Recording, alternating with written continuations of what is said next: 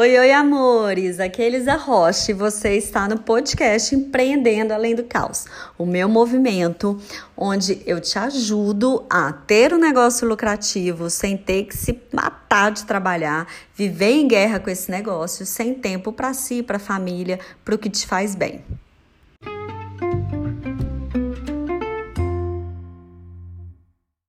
E o tema de hoje é polêmico, viu? Do jeito que eu gosto. Hoje eu quero falar sobre a confusão que muitas empreendedoras fazem é, em ter liberdade e ter libertinagem na vida. Por quê? Porque a gente sabe que a, a promessa de empreender, principalmente o empreender feminino, vem com a liberdade embutida, né? Aquela liberdade financeira, de tempo, de escolhas. Eu mesma comecei a empreender para poder ter liberdade de escolha e definir como seria a minha rotina, o meu dia, principalmente para poder estar tá mais próxima do meu filho. Isso é super saudável e é o ideal na vida de uma empreendedora. É isso que a gente busca e é isso que a gente merece ter.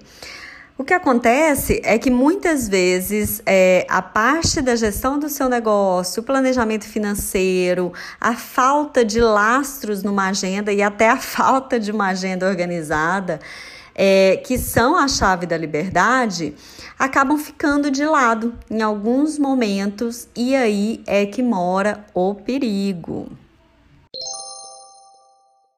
E se você se identificou aqui com a empreendedora que quer ter todas essas liberdades juntas, fica comigo até o final, que eu vou te falar o que, que eu penso a respeito disso e o, o risco que você corre pensando assim e que tem que ficar atenta.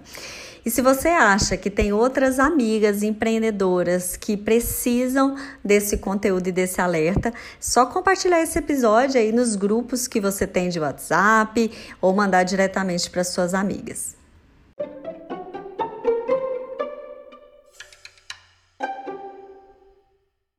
E qual é o cuidado que você tem que ter com essa tal liberdade? Sabe aquela música, né? Acho que era do Raça Negra, do Só para Contrariar. O que, que eu vou fazer com essa tal liberdade? A liberdade é algo que a gente não sabe lidar muitas vezes.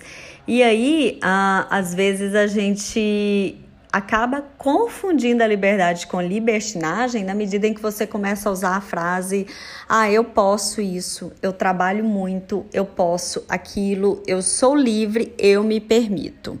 E aí muitas vezes isso é só uma desculpa para você procrastinar, para não concluir uma tarefa, não realizar um compromisso ou não fazer aquilo que muitas vezes não é gostosinho de fazer. Por exemplo, a gestão financeira não é gostosinho, mas é necessário.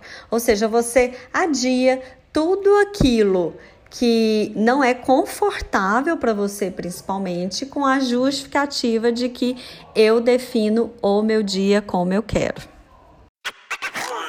A questão é exatamente essa: auto-observação para que você consiga identificar se a sua procrastinação não tem raiz aí nessa nessa nesse ideal de liberdade e o que que você pode fazer para colocar as coisas no eixo a partir dessa reflexão e continuar a jornada empreendedora.